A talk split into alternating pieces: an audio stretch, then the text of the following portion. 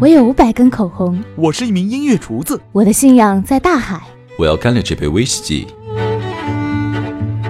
其实生活不该只有理性的工作和感性的床，生活还该有琴棋书画、酒肉和歌。这里是松果君，这里有一万个生活家，将带你一起走进一万种各自精彩的生活。Hello，大家好。欢迎收听本期的松果生活家。今天松果君为大家请来的，曾经是北京当代芭蕾舞团的首席舞者，现在是一名自由舞蹈家，同时也是美若舞蹈艺术中心的创始人吴珊珊。珊珊老师你好，嗯，你好，大家好，我是吴珊珊。所以我们就要跟吴珊珊老师一起聊聊跟芭蕾有关的事情。呃，提到芭蕾，不得不说，我很多年前看过一部甘露导演拍摄的中央芭蕾舞团的纪录片，叫《我们在跳舞》。当时那部片子对我的触动还是挺大的，呃，彻底推翻了芭蕾在我印象里只有极致美的印象。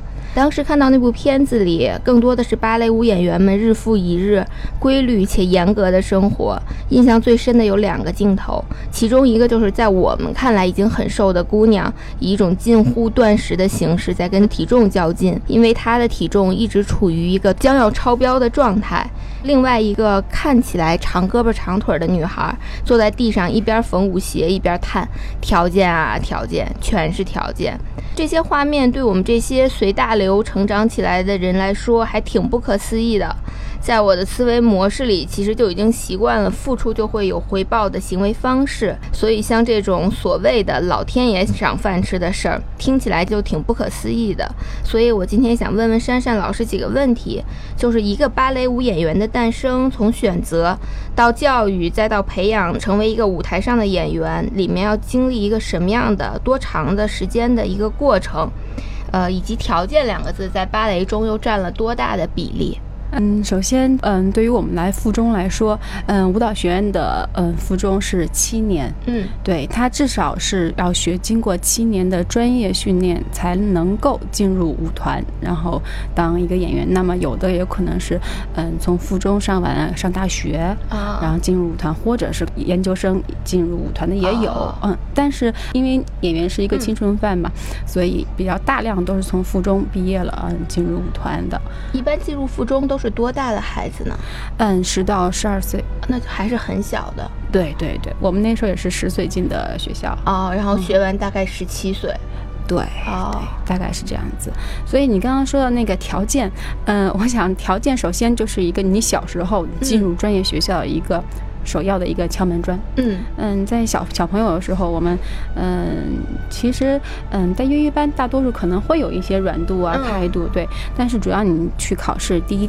第一关就是要量你的身体，你的腿有多长，一上身，然后你的手有多长。对，对于芭蕾来说呢，可能对这些要求又更加苛刻一些。哦，对，然后完了之后，再就是你的协调性，老师会嗯让你自己跳一段小舞蹈，然后再就是模仿，从各个方面，最后还。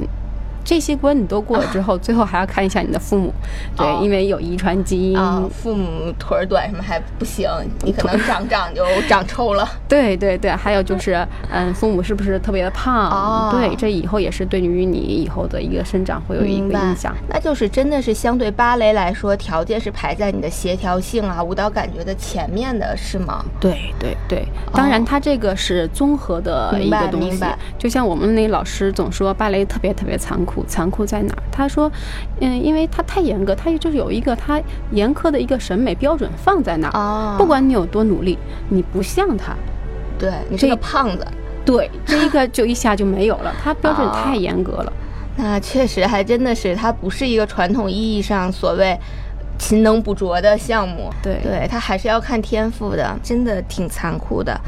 嗯，那么您是一毕业之后，并没有马上从事教育工作，还是当了几年演员。我有一些跳舞的朋友也是，哪怕学的是表演教育专业，可能毕业之后也会当几年演员。所以，会不会专业舞蹈出身都有一些舞台情节呢？或者是，嗯，舞台之于芭蕾舞演员来说代表了什么？嗯。其实我觉得舞台对于我来说，嗯，在你上学的时候，它可能更多的是训练你的身体。嗯，我觉得进舞团当演员，它更多的是教会你怎么样去用身体去表达。嗯啊，我觉得这个是一个非常重要的。嗯，那时候我们也，嗯，我们老师那个跟我们曾经跟我们说过一句话，嗯嗯，一个好的老师，嗯，他一定是一个好的演员。但好的演员不一定是一个老师，好的老师，因为老师演员到老师的一个转化，他其其实还是需要一个嗯自我思想的一个有一些想法和一个嗯一个表达，嗯教授的这方面还有一方面。所以就是，嗯，其实一个好的演员对于老师来是非常重要的。哦，嗯，那会不会也很喜欢舞台上灯光底下的人群、掌声这样的？因为我过去看过一本书，叫《燕子》，写的就是舞蹈演员，他们那里就写，演员是很喜欢镁光灯底下的掌声和那些看不见脸却是熙熙攘攘的人群的感觉的。嗯，其实我觉得舞台对于我来说。嗯，我觉得我个人的嗯，在舞台上得到的东西会会更多一些。当然，观众是一部分，嗯，不可否认。但是我会更享受我自己在舞台上那样子的感觉。我觉得很多就像演戏一样，特别有意思。嗯，可能你在舞台上很多生活上的没有的那一面，你可以在舞台上去表达。像演戏一样，你可以演不同的角色。其实我觉得人他不是。只有一面的，他有很多很多面。你演的那个角色，可能就是你内心里面的那一面。嗯，既然提到演员，很多人可能都有一样的好奇。就现在国内来说，职业芭蕾舞演员的生活现状都是什么样子的呢？嗯，比如说现在北京的物质生活也非常的昂贵，大家生活是不是相对比较宽裕，或者是还是比较拮据呢？嗯。据我所知，嗯，其实现在除了国家芭蕾舞团会稍微好一些，其实现在像其他的一些民营的团，其实都不是很好，不像大家想的演员很光鲜亮丽，其实根本不是。我觉得那时候支撑我们进团的，我觉得更多的是，呃，舞蹈本身的它对你的一个吸引力，对。这样，那就是现在还在团里的人是真的都是爱舞蹈，而不是喜欢他后面的。我觉得大部分吧。啊，那一般一个舞蹈演员的生涯会有多久呢？嗯。其实看看你个人，嗯，因为我现在嗯岁数也不小了，但是 虽然从团里刚刚出来，嗯，但是我想就是很多，我觉得现在正好是我一个自己也还比较嗯各方面吧，因为你年龄在这了，你舞蹈很多方面会相对会比较成熟一些，嗯，虽然在从你团里退出，但是我觉得可以更多的不一样导演合作，嗯，可能是只团里退出，但是这个舞台我觉得还是会继续坚持做下去，嗯，每一件事情如果长。长期相伴这么长时间，都一定是有痛苦有快乐的。所以芭蕾更多的赋予了你什么呢？比如说童年的时候长大一些，嗯，它给你带来了什么？嗯，其实我觉得，嗯，芭蕾它是因为它是本来它这个体系是很标准的，对，很严格的一个东西，你不到位置你就是错了。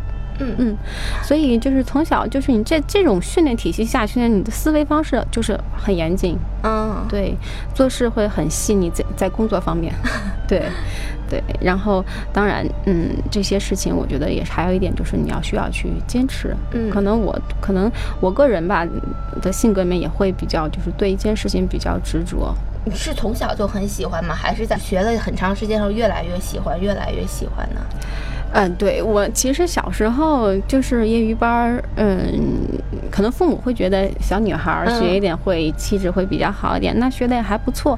然后学校来招生，就考上了，考上就这样子就走上这个这个职业的这个这条道路。但是你其实你真的，其实你在学生时代或者更年轻的时候，你会觉得你经常会问自己，我是喜欢这个吗？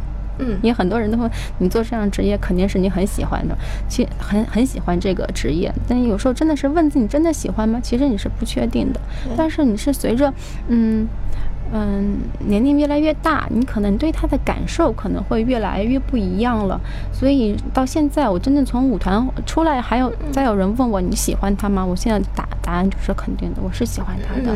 对。对了，刚才上来就说珊珊老师以前是当代芭蕾舞团的首席，其实想先问一下，首席在一个舞团中大概是一个什么样的角色分配呢？嗯，通俗一点就应该叫，嗯，我觉得是主要演员吧，角色，嗯，主演类似这样。嗯，那就是已经是最顶尖的层级了吧？嗯，差不多，对。啊，那你退下来的时候就一直是首席的状态退下来，等于是一个从舞蹈演员的最高点直接选择了给舞台画上句号。是怎么想的呢？一般所有人都觉得我不行了，我我跳不动了，才会选择停止的。嗯，选择退下以后有没有一些挣扎？为什么最后还是选择了停止团里的舞台生涯？嗯，呃，我觉得其实，在团里，对，在特别是在你一个比较好的时期，嗯，我觉得是相对安全的。但是我觉得有相对安全的事情，嗯。特别是在大家很多都说，哎，你在你最好的时期退下来了，我，嗯，你岁数越来越大，你应该更加珍惜这个舞台，对。但是我正是因为意识到这个这个问题，所以我希望呢，就是在我就是呃这个有限的时间里面，能够有更多的嗯。不同的导演去合作，不同的艺术家去合作，嗯，我觉得是，嗯，我更更希望有多元化，也更多的尝试，所以我从选择从团里出来，对，从团里出来，我觉得不是代表就说以后你不跳了，嗯，对，其实是从一个团出来，有了更宽广的舞台。对，希望是这样。嗯，那对于现在就是许多孩女孩也都在学跳舞嘛，可能很多孩子包括家长也都很好奇，我们的孩子既然很喜欢，我是应该把芭蕾作为爱好好呢，还是作为一个将来孩子发展职业好呢？在这方面，作为一个专业的出身的，有没有什么建议呢？或者你将来要有了孩子，你会不会让他跳职业芭蕾呢？我觉得还是得尊重孩孩子自己的意愿吧。嗯，我我觉得如果孩子喜欢的话，就可以随他。但是，嗯，确实是，如果你要把这个嗯专业作为一个职业来发展的话，确实是一个比较苦的职业。啊，对他需要很要坚持。就像我们开始说的，他首先就是不是说我愿不愿意，你的条件放在了老天爷赏饭吃放在那，不是我想就能做的一件事。芭蕾要不要你，不是你要不要芭蕾。对。对，然后你有了这个条件，再就是你是不是能够坚持？因为它确实是一嗯，每天啊，像我们练功，每天就是那些一套的什么 plie，从把杆到中间再到跳，这都每天重复都是这些，就是确实是很很无聊。你是不是能够有这个耐得住寂寞？你跳舞蹈排练也是，都是一个一个动作去抠出来了，不是说大家想象看到舞台上那么光鲜亮亮丽，跳那么好，都是在练功厅十几遍、上百遍的练练出来的。哎，作为演员，就是你这么多年，每天的练功时间大概有多长呢？嗯，基本上我们每天在演员的时候是早上是呃一个半小时的芭蕾集训课，嗯，然后剩下基本上都是一天的排练。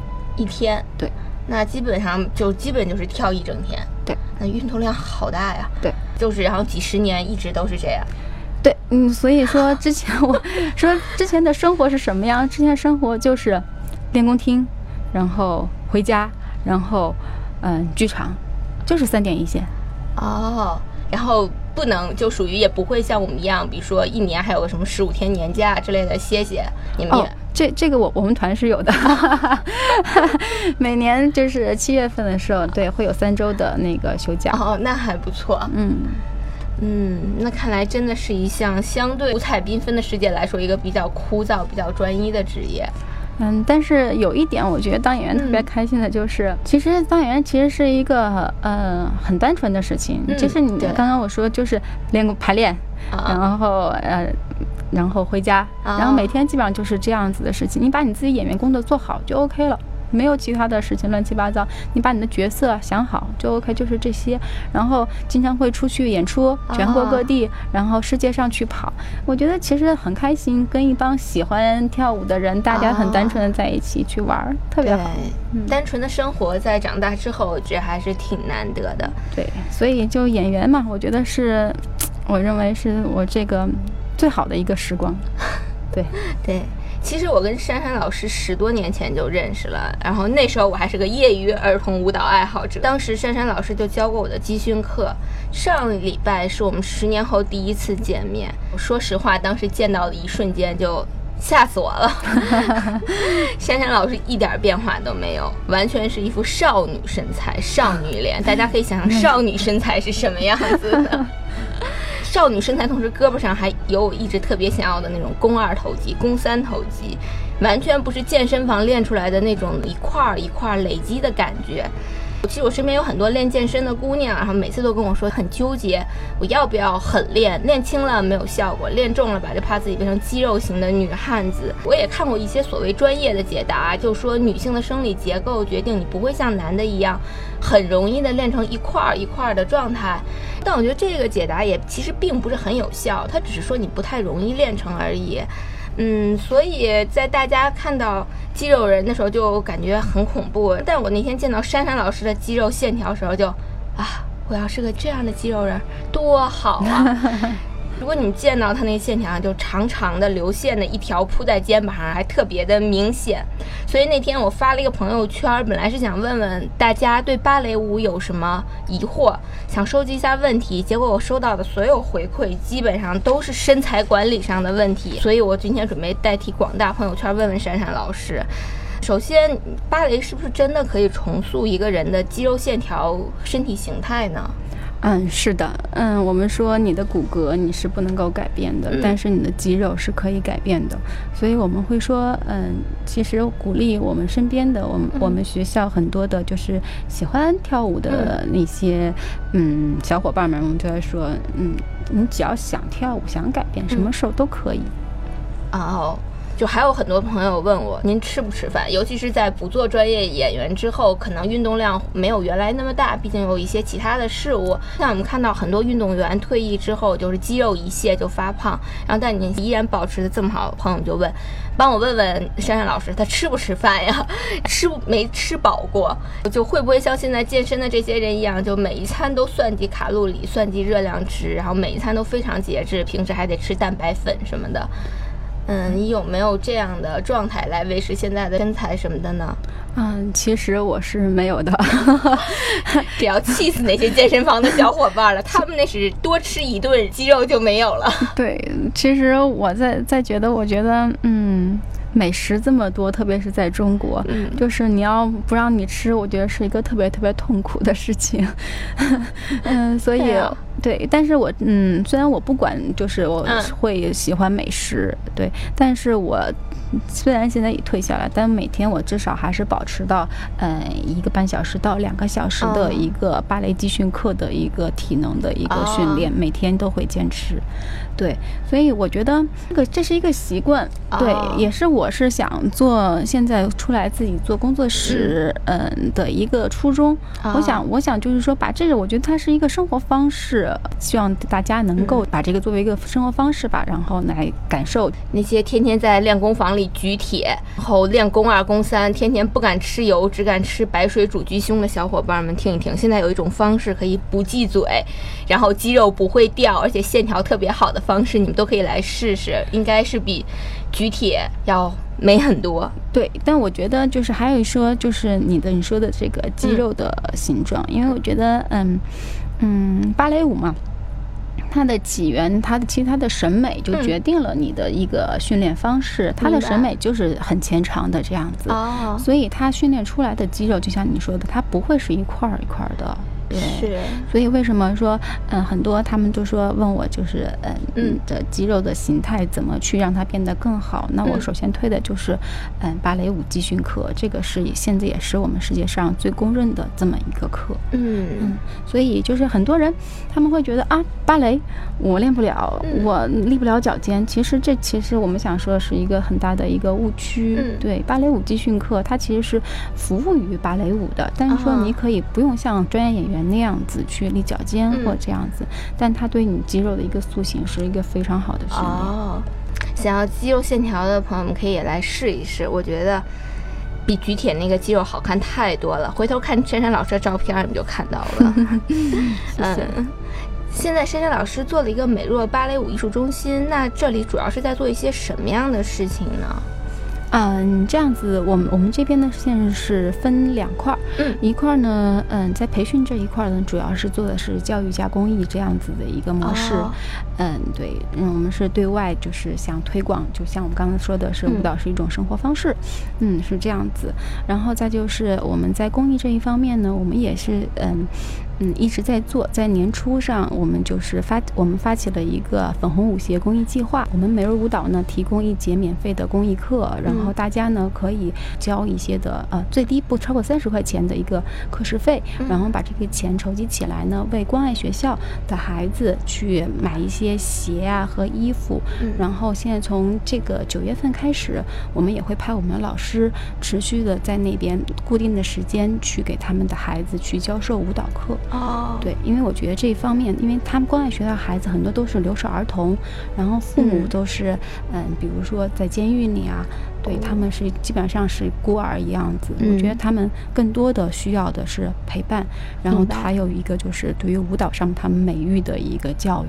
嗯，对，所以嗯，九月份吧，我们就开始会有老师，就是至少一个学年，我们固定下来，让老师过去固定的每周一次，给他们去上这个舞蹈课。嗯，第二方面呢，我们在嗯职业舞蹈演员这一块，因为我自己就职业舞蹈演员退下来，现在是属于一个算是自由舞者吧。嗯，然后我们在这儿呢，也是每天早上的十点半到十二点做了一个免费的演员公益课，嗯，然后给一些免费提供职业舞者在我们来一起来练功，嗯，然后如果大家有一些很好的想法呢，我们也是在想做一个平台，大家一起玩起来。嗯，那你作为一个从小科班出身的芭蕾舞者，现在在做大众舞蹈的普及教育，怎么看待芭蕾对于普通人的意义呢？或者怎么解除业余人和成年人对芭蕾那种敬畏的感觉呢？觉得又美又远，又是别人的。对，嗯，就像我刚才说，我觉得就是芭蕾不是让你。不是说一定是让你像职业舞者那样子立脚尖那样子，嗯，他如果你用他的这种方式来训练你的身体，他是可以把你的身体训练的像芭蕾舞者的你的身体那样子那样漂亮啊。对，所以我觉得不用给自己太大的压力。但是我觉得，嗯，过来，嗯，跳，你觉得你自己快乐了、高兴了，我觉得就 OK 了，这个目的就达到了，不用那么严苛的要求自己。哦，对，明白。呃，那到现在为止，你教了那么多学生，有没有一些芭蕾让学生本身生活发生了变化的例子？嗯，我觉得，嗯，我说两个，举两个小例子吧。好，嗯，今天我来之前，我们那个老师告诉我，我我们有一个之前有一个呃小伙伴，嗯，他其实我第一次见到他的时候，你知道他是属于那种，嗯，特别不显眼的，嗯嗯，然后呢，嗯。性格呢也不爱跟人说话，属于大家在那儿，他就自己一个人坐在那个角落里面。其实他第一次来我们这是参加我们的舞蹈课厅啊，嗯，然后跟大家一起聊聊天这种性质的一个谈话的东西。然后他就坐那儿就听，也不吱声，就能特别不起眼。我那天第一次就看见他了，然后后来他就参与到我们这个呃工作室里面，嗯嗯，来学习。后面我就发现他的变化特别的大，你从嗯。他到现在学了差不多半年的时间，你会你会看，明显感觉他的面部表情，他跳舞的时候，我说完全不像他了，变得非常的漂亮，会他会柔和很多，然后他现在会。笑了，会跟你开玩笑了。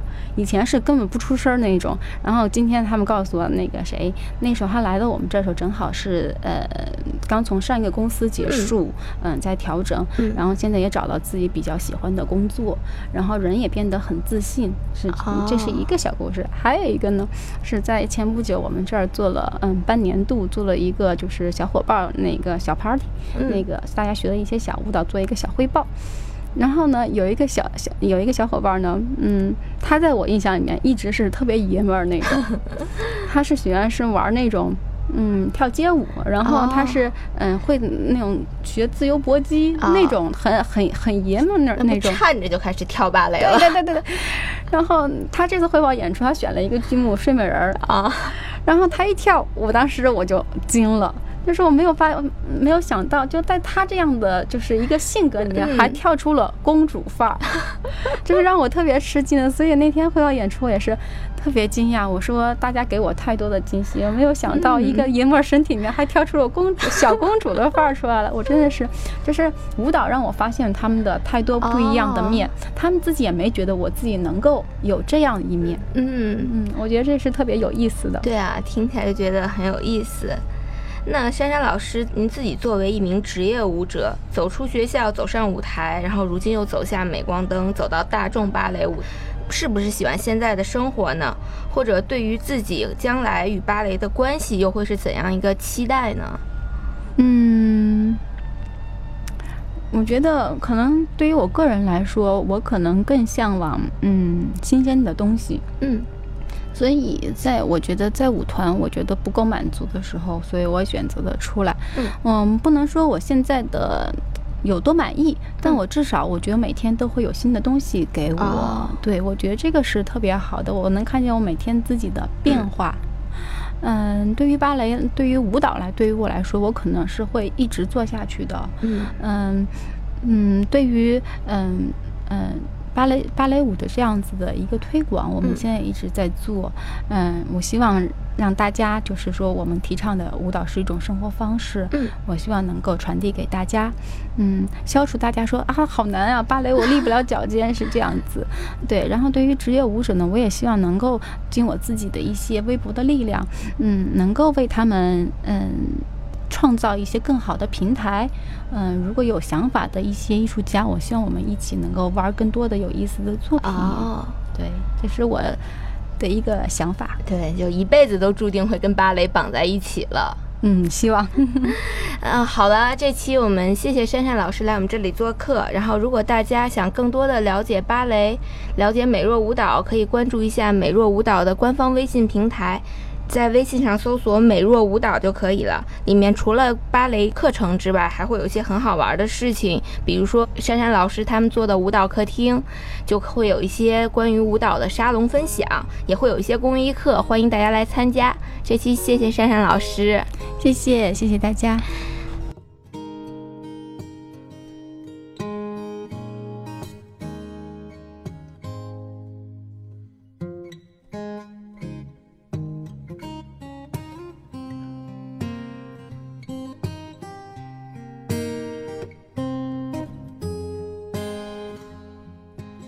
里是松果生活，这里有 A P P、微信和电台，这里每周都会跟生活家一起在喜马拉雅跟您聊天。